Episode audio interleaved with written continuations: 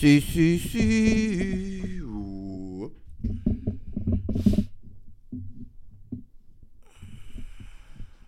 Sí. Ahí, sí, lo podemos ver. Yes. Mm, esto no se ve tan. Anyway. Mm, ¿Qué tema? ¿Qué es el ¿Qué es ser un buen padre? Eso es una pregunta que todo ser humano se debería hacer. Porque estamos acostumbrados a que ser un buen padre es hacer cosas extraordinarias. O sabes qué, no. En realidad, ser un buen padre, la gente piensa que es hacer lo que se supone. Y yo creo que ser buen padre no es una definición sino es un conjunto de cosas que uno está dispuesto a hacer todos los días por su hijo o por sus hijos. Y esto es un tema que a mí me encanta. Me encanta porque es algo que yo trabajo todos los días. Todos los días yo trabajo para ser un mejor padre. Y en realidad un padre... Mano, esto está complicado. Un padre es responsable de sus hijos, de su hijo. Un padre es responsable de mantener una buena relación con la mamá de sus hijos, independientemente estén juntos o estén separados. Un padre es un proveedor, es un educador, es un, una persona que provee seguridad para un niño. Yo soy padre y yo llevo ocho años practicando a ser padre. Cuando yo recibí la noticia de que iba a ser padre, miles de cosas pasaron por mi mente porque, aunque quizás yo no estaba preparado en ese momento, pero yo siempre supe que yo quería ser un padre y que quería ser un padre excepcional. Y cuando me da la noticia, me sentí que no estaba preparado. Y creo que la mayoría de los padres se sienten igual. Y eso no está mal. Es normal que uno, cuando va a entrar en un campo que nunca antes había estado, pues que uno se sienta fuera de su zona cómoda, se sienta intimidado, se sienta que tenga miedo. Es normal, es normal. Y si aceptamos que es normal trabajar en un estado de miedo y de inseguridad, nos vamos a dar cuenta que muchas cosas en la vida son así. Trabajos nuevos, relaciones nuevas, negocios que vamos a emprender. Había una cosa que yo estaba bien clara desde el principio y era que yo no iba a ser un padre ausente y yo nunca quiero ser un padre de fines de semana. Y eso es bien complicado mantener esa postura cuando en mi caso yo no estoy con mamá. Y se nos hizo bien difícil al principio entender muchas cosas. Y esto yo puedo hablar después, pero no, quiero desviarme de, del principio de lo que es ser padre. Muchas veces pensamos que las cosas tienen que ser como nosotros queremos. Y cuando mejor yo he sentido, o cuando mejor padre me he sentido, ha sido cuando más cosas yo he dejado de querer tener el control. Y es complicado. Muchas veces yo siento que tengo la razón, pero no es el momento. Y tampoco... Mano, no hay que hacerlo a veces. Hay veces que es mejor no pelear. Aún cuando uno sabe que está bien, dar 24 horas al otro día a ver si en realidad eso por lo que querías pelear vale la pena o no vale la pena. Pero eso es otro tema. Yo sabía que yo no quería ser un padre de fines de semana. Y sabía que al yo convertirme en padre, al mi hijo nacer, eso iba a cambiar un montón de cosas en mi vida. Cosas que, patrones que ya yo tenía, eh, jangueo, eh, fines de semana, días de semana. Eh, yo sabía que eso iba a cambiar mi rutina. Pero mi miedo nunca fue ese. Mi miedo siempre ha sido no ser un buen padre. Que mi hijo cuando me vea no esté orgulloso de mí. Y ahí yo creo que es que está la clave. Porque si nosotros entendemos lo que los niños necesitan de nosotros y, y qué cosas tenemos que estar dispuestos a perder, a negociar, a dejar, ahí es que en realidad nosotros nos encaminamos y nos convertimos en buenos padres. Para mí la salida pues no era un issue. Eh, quizás los deportes sí fue algo que me confrontó porque ya no iba a poder entrenar. No podía entrenar y salir con tanta frecuencia por miedo a que me dieran un cantazo en la bicicleta este, o en la patineta. Muchos factores que, mano, que confrontan a uno, que confrontan a uno, pero si tú estás dispuesto a llegar a la recompensa, o sea, disfrutarte el camino, disfrutarte cada etapa de tu hijo, esas cosas pueden pasar a segundo plano. Y quería hablar de esto porque tengo muchas amistades y veo en la calle muchos papás que la están pasando mal. Veo un montón de irresponsables que en realidad deberían regalarle la paternidad a otra persona. Pero hay mucho padre que tiene el potencial de ser un buen padre, pero no tiene las herramientas. Y en la calle no se habla los papás no se hablan, no se apoyan como se apoyan las mujeres. Eh, recientemente una amiga me compartió que hay un grupo de apoyo de hombres y eso a mí, para padres, hombres, y eso a mí me voló la cabeza y estoy programado para ver cuándo puedo ir.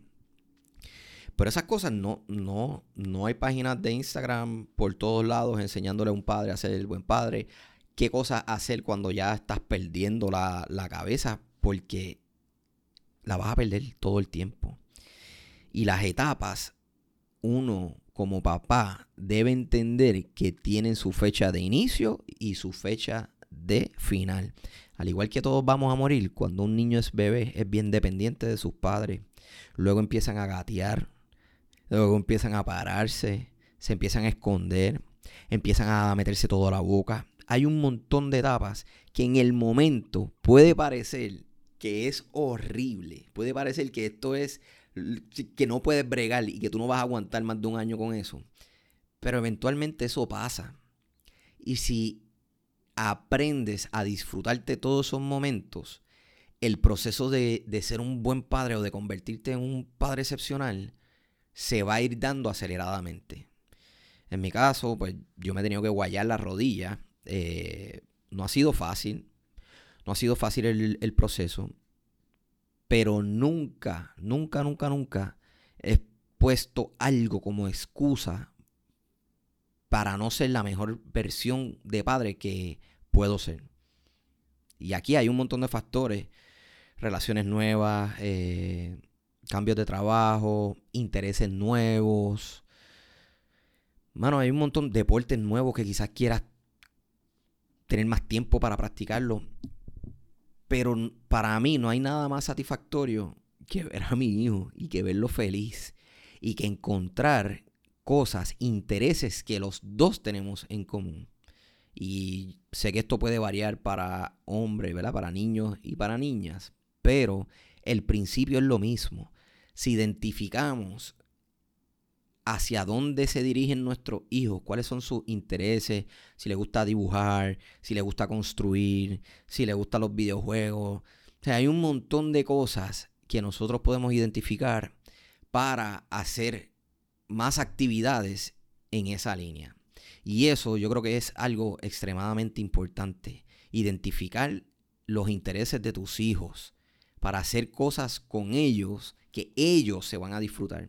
No que tú te vas a disfrutar y desearías que ellos se disfruten. Y eso es otra cosa. Yo corro bicicleta mucho tiempo. Me encanta la bicicleta. A mi hijo no le gusta la bicicleta. Yo como padre, ¿voy a obligar a mi hijo a correr bicicleta? No. Yo voy a dejar que él se disfrute otras cosas. Ahora le gusta el voleibol, mañana puede ser otro deporte. Quizás no le guste los deportes en el futuro y quiera dibujar. No sé, ¿lo voy a obligar a hacer esas cosas? No, porque me convierto en un dictador. Y eso es una de las cosas que queremos evitar como padres. No queremos ser dictadores. En casa se respeta y hay reglas. pero nosotros no somos dictadores. Nosotros debemos identificar las cosas que le gustan a nuestros hijos y buscar actividades dentro de la casa, que se pueden hacer dentro de la casa, como fuera. Y quizás, si le gusta el arte, pues llevarlo de vez en cuando a las galerías, a las exposiciones, si le gustan los deportes y tú eres atleta. A mí me encantaba llegar de las carreras y que mi hijo estuviera ahí.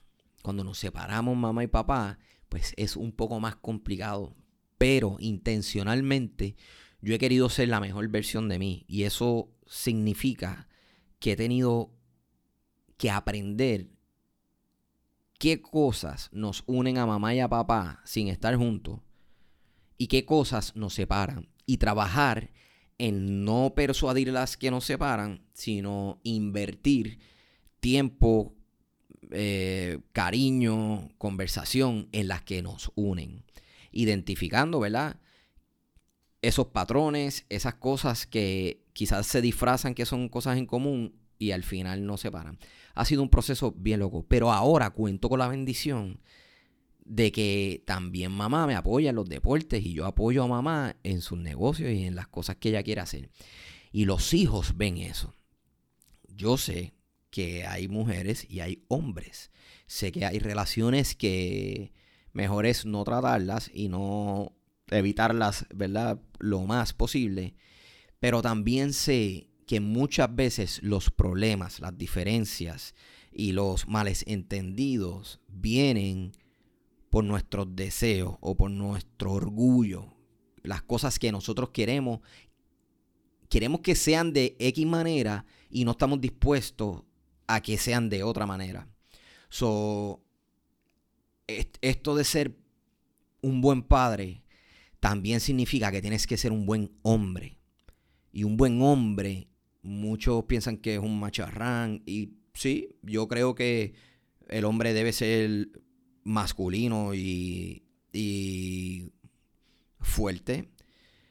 Pero a la misma vez creo que el hombre tiene que entender que las mujeres son diferentes y piensan totalmente diferente y eso está bien eso está bien. Mientras más temprano podamos entender eso, mejor relación vamos a tener con la mamá o el papá de nuestros hijos. No significa, ¿verdad?, que uno va a dejarse pasar por encima. Pero al final del día, si analizas los problemas, no todos, porque hay problemas que están brutales, pero muchos problemas que le damos demasiada vuelta, al final del día, si sacamos punto por punto y detalle por detalle, vamos a ver que en realidad no merece nuestra atención, no merece preocuparnos. Y esto es algo que yo le recomiendo a todos los padres. No se preocupen, ocúpense de las cosas que tienen que hacer para cultivar una mejor relación. Y ese tema es bien largo y extenso, pero la relación que tenemos con nuestros niños es la relación más importante fuera de si tienes tu esposa o tu esposo. Porque tú vas a querer que tu hijo sienta la confianza contigo de decirte cualquier cosa, cualquier problema, sin que piensen que tú los, los vas a juzgar o los vas a regañar. Aunque al final del día yo regaño a mi hijo todo el tiempo, pero él sabe que él me puede decir cualquier cosa. Y que muchas veces, Dios mío, hay cosas que yo sé que, que, que, no entiendo por qué él tomó la decisión de hacerlo, por qué él no eh, se defendió en un momento, por qué él dijo algo en la escuela. Pero son niños. Y los niños van a ser niños siempre. No importa si es dentro del salón de clase o fuera del salón de clase, el niño va a ser niño siempre. Y en esto de las relaciones que uno tiene con sus hijos, los hijos deben entender que ellos son nuestros hijos. O sea, ellos tienen que respetarnos y tienen que seguir instrucciones. Porque si no siguen instrucciones van a haber consecuencias. El pegarle a los niños es algo que de mi generación hacia atrás, y todavía se vive un poco, pero no tanto. A nosotros nos pagaban. A mí mi mamá nunca me pegó, pero esa mujer gritaba. cada vez que gritaba yo quedaba petrificado. Pero la mayoría de, de, los jóvenes adultos hoy o de las personas de 30 años hacia arriba les daban pela. Y hay muchos estudios que, ¿verdad? Dicen que eso, eso, no, eso no ayuda en la formación de un niño. Eso no ayuda en la confianza que un niño tenga. De hecho, muchas veces cuando le pegamos a nuestros hijos, lo que creamos es un patrón en ellos. Por ejemplo, yo hubo un momento cuando mi hijo estaba creciendo, estaba tremendito, y yo no sabía cómo bregar con esa situación. Soy yo de vez en cuando, ¡pa! Le metía un cantazo. Y, una nalgadita, tampoco es que le hacía una llave 4 o, o una suplex, pero sí le llegué a pegar. Y me di cuenta que cuando yo le pegaba a mi hijo, yo le estaba enseñando a él qué hacer en situaciones en la escuela, con sus amigos o en el exterior. O sea, si tú le pegas a tu hijo cuando tú entiendes que él está haciendo algo mal, tu hijo o tu hija, cuando entiendan que alguien está haciendo algo mal en su escuela, en su deporte, en el exterior, van a tender a hacer lo mismo. O sea, entendamos que de la manera que nosotros nos proyectamos, nuestros hijos lo van a adaptar porque les estamos enseñando cómo hacer o cómo ser en distintas situaciones. Así que es bien importante que aprendamos a también controlar nuestros impulsos y aprender cómo vamos a trabajar con cada una de las situaciones. Las malas crianzas, eh, quizás eh, se portó mal, le dio a un niño. O sea, hay un montón de cosas. Hay niños que son extremadamente inteligentes y no pueden prestar atención por mucho tiempo porque se aburren, no encuentran que las cosas son interesantes. ¿Qué es lo que usualmente pasa? Un doctor le recomienda una pastillita, una medicina y para controlarlo. No, vamos a identificar a esos niños y quizás vamos a hacer un esfuerzo para ponerlos en unos colegios, en una escuela o quizás en unos programas donde les exijan más y donde ellos puedan desempeñarse, eh, ¿verdad? En la línea que es eso. Yo entiendo que en Puerto Rico pues no hay, no hay las facilidades y, y los colegios son muy caros.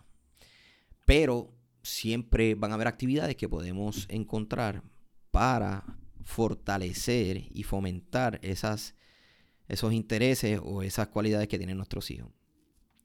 Así que, básicamente, darle o gritarle a nuestros hijos constantemente crea un patrón en su vida, no crea disciplina. Tú puedes crear disciplina cuando te bajas a su nivel hablas con él o con ella y le explicas el por qué no está bien. Y yo sé que hay niños que son más fuertes que otros. Yo entiendo todas estas cosas, pero está científicamente comprobado. Les voy a recomendar un libro. Se llama How to Stop Losing Your Shit with Your Kids. Deben haber otros libros en la calle. Este no sé si está en español, pero es un libro que a mí me ayudó un montón a mejorar como padre. Y en el libro habla de algo muy importante que muchas veces damos por sentado. Y es que en nuestros celulares nosotros cargamos con redes sociales. Y nuestra atención, en vez de estar en nuestros hijos o en dirección a lo que nos va a hacer crecer, se la ponemos a las redes sociales. En las redes sociales, a veces a la gente le da FOMO, Fear of Missing Out, o sea que tienen miedo a perderse un jangueo, perderse algo. Muchas veces quieren aparentar cosas que ven en las redes sociales. Y ese es nuestro enemigo primordial o principal en la crianza de nuestros hijos. No que ellos tengan las redes sociales, sino que nosotros estamos constantemente metidos en las redes sociales y si nuestro hijo viene para acá, ¿verdad? Y nos va a interrumpir, si tú estás en la red social, probablemente lo mires cruzado, lo regañes o le digas echa para allá. No siempre, no todo el mundo, pero es un alto porcentaje. Y en este libro habla de que es bien importante que nuestro celular lo pongamos en silent y lo pongamos hacia el lado. Si tu trabajo requiere que estés pendiente al celular constantemente, identifica que si se prende no es sinónimo de desbloquearlo y ver qué fue lo que pasó a menos que sea una llamada o algo del trabajo. Así que ser un buen padre no es una cosa, no es un comportamiento, no es un compromiso, es el conjunto de todas esas cosas. De cuán nosotros estamos dispuestos a dejar cosas por criar a nuestros hijos, cuán estamos dispuestos a aprender herramientas que nos van a ayudar en la crianza de nuestros hijos y cuán dispuestos estamos en dedicarle tiempo a nuestros hijos. Una vez nosotros estemos dispuestos a hacer esas cosas, la relación de nosotros, de nuestros hijos con nosotros va a mejorar. Eh, la relación que tenemos con otras personas va a mejorar. Si eres como yo, que somos separados, yo te exhorto a que te eches para atrás, analices las situaciones antes de abrir la boca. En la palabra, ¿verdad? En la Biblia, a mí me encanta leerla, en el libro de Santiago, del Nuevo Testamento, habla, dice así, este, seamos eh, calmados para escuchar y tardos, no, rápidos para escuchar y tardos para hablar. Y es así, mano. Muchos de los problemas que nosotros vamos a tener en la vida es porque abrimos la boca demasiado rápido. Así que vamos a aplicarnos eso. Vamos a escuchar más y vamos a callar más. O hablar menos, como lo quieras poner. Así que yo creo que de esto puedo hablar varias veces, mano, porque el camino ha sido duro, pero ha sido hermoso. Yo tengo una relación con mi hijo extraordinaria. Tengo una relación con la mamá de mi hijo extraordinaria. Tengo una relación con la familia de la mamá de mi hijo extraordinaria. Dios ha tenido mucho que ver en todo esto. Pero también el yo estar dispuesto a dejar cosas, a entender a las personas más, a ser más empático en las situaciones, en las circunstancias donde estoy cada momento de mi vida. Y muchas veces, como les dije, he tenido que torcer el brazo, he tenido que quedarme callado, aun cuando sé que he tenido la razón. Y es por el bien de mi familia y por el bien de las relaciones saludables. Así que esto está hasta lo larguito, hasta lo larguito, pero voy a hablar más de esto. Siento que hay muchos padres por ahí, solteros, y padres que están casados todavía, que, que necesitan apoyo. Y el mejor apoyo que le puedes dar a un padre es escucharlo muchas veces. Casi siempre los problemas son los mismos, pero escucha a un padre. Y oriéntate, lee mucho. Hay mucha literatura, mucho documental, mucho estudio científico que nos va a ayudar a ser mejores padres. Así que esa. No te quites. Nos escuchamos la próxima.